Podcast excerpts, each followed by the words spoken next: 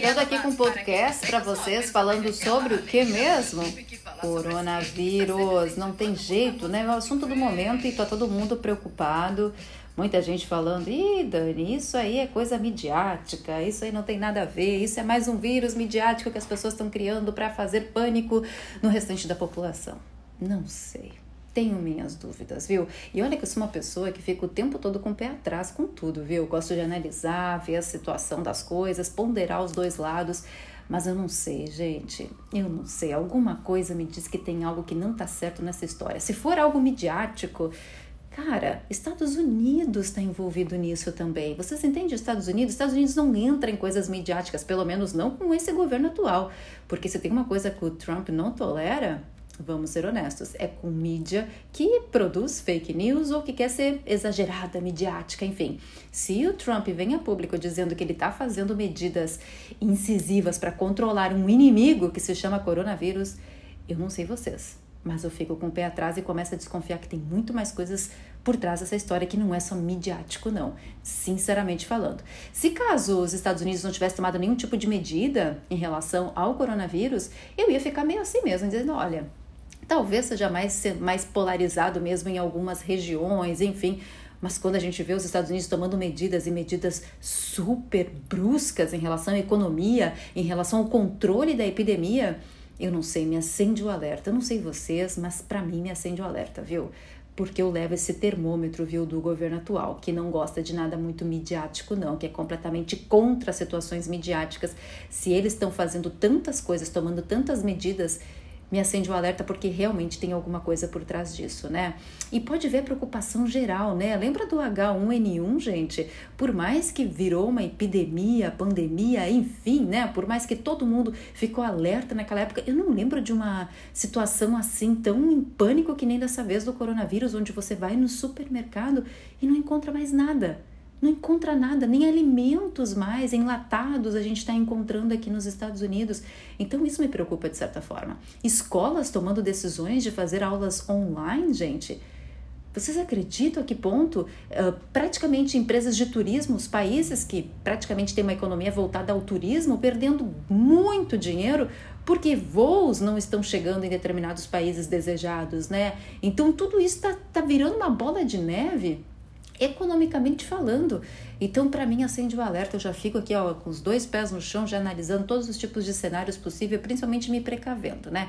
Me precavendo. Lá no YouTube eu tô botando vídeos diários sobre o coronavírus essa semana para vocês. Se vocês não viram, eu acho bem interessante vocês darem uma passada no canal. Eu falo sobre a questão de vistos. Eu fui, acho que, uma das primeiras pessoas que alertou sobre a questão dos vistos americanos, para o pessoal ponderar e não tirar vistos neste momento de tensão do coronavírus. Eu falei sobre esse assunto lá no canal. Quem não assistiu, vai lá dar uma assistida. Eu falei também sobre a questão do teste, né? Você sabe que aqui nos Estados Unidos estão levando muito a sério a questão do teste do coronavírus, então se você está sentindo algum tipo de sintomas, você pode procurar um atendimento, liga, né, para o seu plano de saúde, já vendo quais são as próximas orientações em relação ao teste. Eu mesma fiz isso hoje, inclusive eu gravei um vídeo lá no canal explicando como que funciona a questão do teste do coronavírus e como os planos de saúde estão adotando aqui nos Estados Unidos. Quem também quiser assistir, dá uma assistida lá que tá bem interessante. E falei inclusive das medidas que escolas de inglês e universidades estão adotando, tá, aqui nos Estados Unidos e que principalmente afeta a gente, que é estudante internacional, imigrante, né? Enfim, também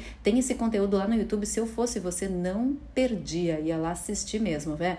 Inclusive, gente, falando, continuando falando sobre coronavírus, vocês viram que hoje, 13 de março de 2020, os Estados Unidos decretou, né, emergência nacional. Então, para mim, isso é um indício que realmente a gente está vivendo um caos que a gente não sabe que caos é esse. O que é pior, a gente vive um caos que a gente não sabe efetivamente que caos é esse. Porque eu ainda sinto muita não sei vocês, tá? Mas eu ainda sinto muita dificuldade de ter informações mais precisas em relação ao coronavírus. Por exemplo, grupos de risco, tá? São pessoas que têm idade acima dos 60 anos, são considerados grupos de risco ou pessoas que já têm uma pré-condição existente de saúde, enfim. Mas, por exemplo, no meu caso, foi o que eu coloquei no, no vlog de hoje. Eu tenho anemia. Teoricamente, a minha imunidade por si só, ela é baixa por ter anemia, porque eu tenho anemia crônica. Eu entro no grupo de risco então, se eu sentir uns sintomas do coronavírus, é hora de eu procurar atendimento médico. Eu falo para vocês que eu tô assim eu não sei se eu procuro, se eu encaro os sintomas que eu tô encarando como uma paranoia ou se eu encaro como um resfriado normal. Eu juro que eu não sei. Aí a gente fica muito na indecisão de qual passo tomar. Se a gente procura o atendimento médico mesmo ou se a gente fica recluso em casa tomando medicação entende? Eu sinto dificuldade hoje para falar. Eu tô com tô já desde ontem com uma dificuldade na hora que eu falo, sabe, eu tô puxando o ar. Não sei se é paranoia da minha cabeça, não sei se é reflexo, eu não sei. E a gente fica assim, de mãos amarradas, porque você não sabe que passo tomar e você tem medo de cometer um passo, sei lá, de fazer algo que daqui a pouco não é algo legal para ser feito, né? Porque ir num atendimento, fazer um teste, você vai estar tá querendo ou não junto com outras pessoas que talvez tenham o vírus e caso você não tenha, você pode pegar ali na hora que tá fazendo o teste. tem tudo isso, parece paranoia da cabeça cabeça, mas são coisas que a gente fica pensando e pensando e pensando. Poxa, é uma situação que é a primeira vez que eu passo por uma situação dessas, porque na época do H1N1, gente, eu não lembro de estar nessa histeria, eu não lembro de nada disso, eu não sei vocês, me refresquem a memória. Se vocês lembram quando deu aquela epidemia toda do H1N1, se vocês lembram se deu toda essa histeria, se teve supermercado sem comida, se o mundo inteiro parou. Me dizem, porque eu não lembro, eu não lembro do mundo estar tá praticamente parado por causa de uma gripe, por causa de um vírus. Eu juro para vocês, eu não lembro. Então, se vocês lembrem aí, por favor, me refresquem a memória, tá? Que eu acho bem legal essa troca que a gente tem, é bem importante. Mas vamos falar sobre uma consequência do coronavírus que eu ainda não falei e eu acho legal trazer aqui no podcast, que é sobre as passagens aéreas. Vocês pararam para ver as passagens aéreas, gente? Passagem aérea tá super barato agora por causa do coronavírus. Por quê? Porque ninguém vai viajar, porque ninguém quer viajar. Todo mundo tá com medo de ficar exposto, né? Mas aí entra aquela questão que eu acho bem interessante. Talvez você não queira viajar agora, mas quem sabe é hora de programar uma viagem para um destino legal, bacana, a partir de setembro, outubro. Aproveita que até o dia 31 de março essas companhias aéreas estão fazendo promoções bombásticas porque ninguém quer viajar. Inclusive tem passagem de São Paulo para Miami aqui nos Estados Unidos por R$ 1.100. Gente, R$ 1.100. Vocês acreditam? Preços, e lembra que o dólar tá super caro. O dólar tá 4,8 praticamente, né? Quase 4,9. Então pensa nisso. Se o dólar tá caro dessa forma e tem passagem por R$ 1.100, meu Deus, eu mesma encontrei agora para Paris, por exemplo, daqui da Califórnia para Paris por 370 dólares, gente. 370 daqui da Califórnia para Paris as passagens são super baratas. Aí tem uma questão também importante, você tem que ver a política também da companhia aérea, né? Em casos de cancelamento. Mas tem uma companhia aérea, se eu não me, se eu não me engano, a United, se eu não me engano, eles estão com uma política de que por causa do coronavírus você pode trocar a data da sua viagem. Se você compra uma passagem até o dia 31 de março, você pode trocar a data da sua viagem e não ter e não sofrer taxas por isso. Eles não vão te cobrar taxa por adulteração de, de data, tá? Então achei bem interessante. Então são políticas que algumas companhias aéreas estão adotando justamente para não perder muito dinheiro, porque tá todas as grandes empresas perdendo dinheiro, principalmente empresas de turismo, empresas de viagens, tá todo mundo muito muito preocupado. E a economia também está sofrendo em outros setores, né? Grandes bilionários estão perdendo muito dinheiro, né? O, o cara da Amazon, que eu esqueci o nome dele agora, acho que é Bezos o sobrenome dele, perdeu bilhões. O Mark Zuckerberg da, do Facebook, acho que é Zuckerberg, deixa eu ver o nome dele, que até eu esqueci como que se pronuncia o nome do cara do Facebook, gente. Aliás, o nome não, o sobrenome, né? É Zuckerberg. É Martin Zuckerberg. Nossa, eu acho super difícil esse sobrenome dele, mas tudo bem. Ele também perdeu dinheiro. E não foi pouco não, gente. Não foi pouco não. Então pensa, pensa bem como que tá essa situação. Tem gente com muito dinheiro perdendo muito dinheiro, empresas realmente consolidadas, estáveis no mercado perdendo muita grana e pequenas empresas também perdendo dinheiro. Lembra que o Trump, a partir do momento que ele declarou estado de emergência nacional, por exemplo, aqui nos Estados Unidos, ele vai conseguir injetar aí 5 bilhões, viu? Justamente para poder auxiliar os estados que estão sofrendo com isso e também auxiliar empresas aqui americanas que estão sofrendo com os impactos do coronavírus. Então são várias medidas que estão sendo adotadas neste momento que eu acho que vale muito, vale muito a pena a gente prestar atenção para ver que o cenário não é um cenário tão simples como a gente pensa, né? E não é um cenário só midiático como a gente pensa também. Pelo menos essa é a minha visão.